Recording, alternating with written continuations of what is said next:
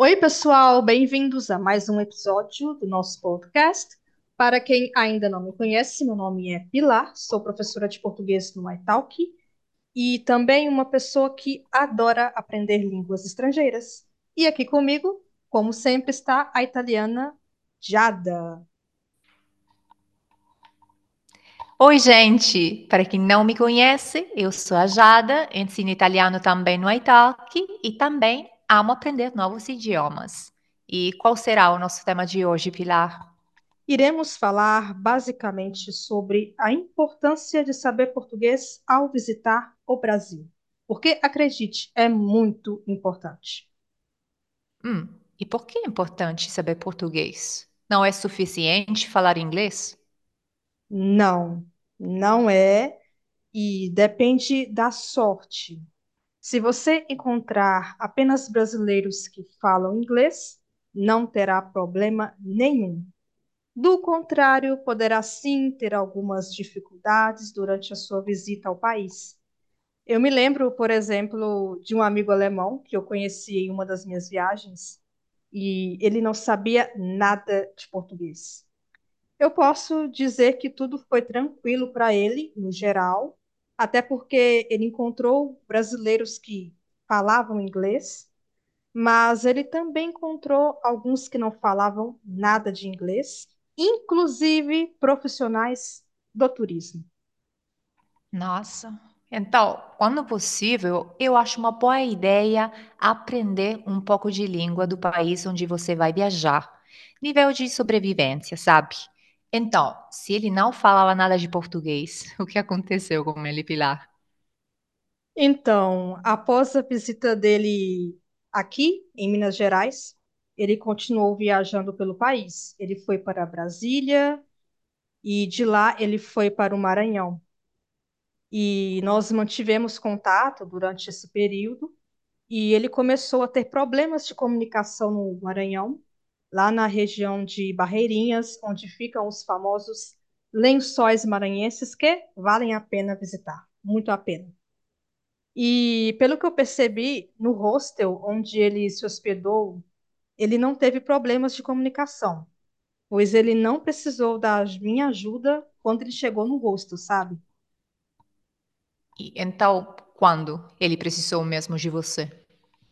Foi apenas quando ele estava se comunicando com determinada empresa de turismo via WhatsApp e ele estava usando o Google Tradutor, pois ele teve problemas porque ele enviou é, a mensagem traduzida pelo Google, porque o Google está com uma qualidade excelente de tradução. Ele respondeu, aguardou a resposta da atendente, que respondeu com áudio. Respondeu com áudio, falando super rápido, na velocidade Eminem, sabe? Então, nesse momento, não havia esperança para ele, sabe? Mesmo que ele soubesse algumas palavras, ele não ia entender, porque ela falou muito, muito rápido. Então, ele enviou o áudio, enviou o áudio para mim e pediu para eu traduzir para inglês. E eu traduzi o áudio. Precisei escutar pelo menos umas duas vezes, porque ela falava muito rápido, com um sotaque que eu não estou acostumada a ouvir. Então, eu precisei escutar duas vezes mesmo, para depois enviar a tradução para ele e ele conseguir combinar o passeio dele. No contrário, eu não sei como ele iria resolver esse problema. Nossa, então ela não percebeu que ele não era português. Ai, nem me imagino a surpresa dele ao receber esse áudio. e, bom, algumas pessoas acham perfeitamente normal responder com áudios porque é mais rápido, né? Mas provavelmente a atendente não se deu conta que se tratava de um estrangeiro enviando mensagem, porque a tradução do Google foi boa, imagino, né? Foi muito boa. Foi o tipo de coisa que eu escreveria, porque a mensagem foi bem formal, sabe? Uma coisa que qualquer brasileiro diria. Então, eu entendo porque a atendente pensou que era um brasileiro, mas uhum. para ele foi um momento um pouco traumático. É claro. Sim, E e essa foi apenas uma das dificuldades dele, porque teve outras. Teve um momento que ele se perdeu, também teve isso, e o celular estava sem bateria. Então, ele não poderia usar o Google Maps para chegar de volta ao hostel, sabe? Tinha pouco tempo que ele Uhum. estava na cidade, então ele ainda não, não tinha memorizado o caminho do hostel. Se perdeu, celular sem bateria, conseguiu se comunicar com gestos, não sei muito bem como foi isso, mas ele me contou. E ele conseguiu pessoas muito legais que, de alguma maneira, entenderam ele e levaram ele de volta para o hostel. Foi toda Ai, uma Deus. aventura, uma aventura. Eu até mandei uma mensagem para ele quando ele me contou e falei: se eu tivesse tempo, eu iria ir. Primeiro, porque eu tenho interesse em conhecer os lençóis maranhenses. E segundo, para te ajudar, porque você realmente precisa, sabe? Uhum. falei com ele, mas foi uma viagem que foi uma aventura, mas eu acredito que ele nunca vai se esquecer. Nunca. Claro. Claro que não como vai. é, como é na Itália, todos os italianos falam inglês perfeitamente, ou é como no Brasil? Misericórdia, com certeza não. Em geral, os italianos têm um nível de inglês muito baixo. Claramente tem exceções, eh, mas a nossa pronúncia não é boa, porque não temos essa coisa do, do H e não achamos importante pronunciar. Então, por exemplo, I have. Essa H aqui não tem. A gente fala have. Muito forte. E fazendo assim, as pessoas ficam confusas e a comunicação não é fluida. E além disso, temos essa tendência a usar a estrutura da frase italiana para falar outras línguas. Isso não funciona como inglês. Pode funcionar como espanhol, como português, mas não funciona como inglês. Enfim, eu diria que se você tiver sorte, pode encontrar pessoas que, estuma, que estudam inglês e podem, pelo, pelo menos, se comunicar. E se não tiver, é, vai ser um problema. Então, vocês que estão aprendendo português e têm a intenção de visitar o Brasil, continuem aprendendo, porque é muito útil saber e, e levem em consideração aprender um pouco de italiano se forem viajar pela Itália, porque, como já falei, aqui pode encontrar pessoas que falam inglês, sim, sobretudo nos lugares muito turísticos, mas também pode ser que não falem. E sabe que são engraçados os momentos em que nos perdemos por não saber o idioma do país. Eu acho muito engraçado, mas provavelmente só percebemos isso no futuro e não no momento da dificuldade.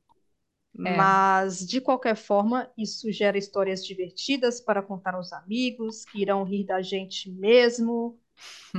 Porém, como alguém que ama idiomas, eu penso que saber a língua local, nem que seja apenas frases básicas para pedir comida no restaurante, por exemplo, é muito importante. É, sim, concordo totalmente com você. Você pode ver como a expressão das pessoas muda completamente quando você só tenta falar algumas palavras básicas, tipo, oi, bom dia, tudo bem? É, não é só se comunicar. Então, falar poucas palavras já é muito. E falar a língua dos lugares onde as pessoas não falam o inglês ou não falam o inglês muito bem, é importante. Por exemplo, agora estou aprendendo russo, que é difícil, é um desafio, eu juro. Uhum. E é completamente diferente das outras línguas latinas. E posso falar algumas coisas, tipo, bom dia, como vai? Tudo bem? Sim, tudo bem. É, essas coisas.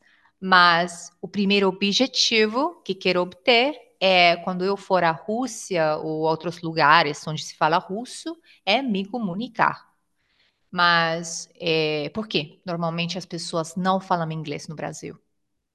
Porque nas escolas públicas aprendemos apenas a gramática E eu me lembro Uhum. de ter tido apenas uma professora de inglês que ensinou outros tempos verbais além do simple present, além do presente, que era uma professora de origem japonesa, sabe? Nossa. Então ela obviamente cresceu bilíngue, sabendo japonês e português, e depois simplesmente estudou inglês normalmente, se tornou professora. Uhum.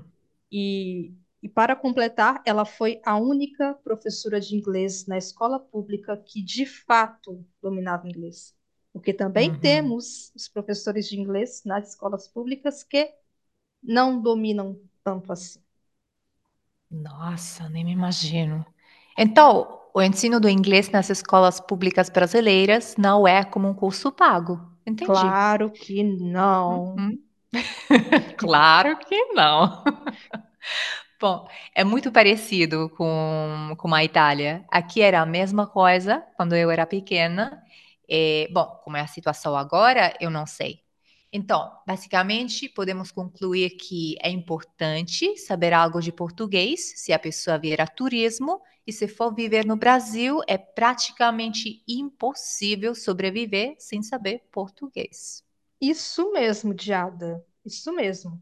Então, se você está pensando em viver no Brasil, saiba que vai ter que aprender português. Não há outra opção. E, gente, eu espero que vocês tenham gostado do episódio de hoje. Desde já, eu peço desculpas se falei muito rápido, mas se falei muito rápido, isso também é importante, porque assim vocês vão se acostumar com o português falado de maneira mais rápida, que é como nós brasileiros falamos no dia a dia.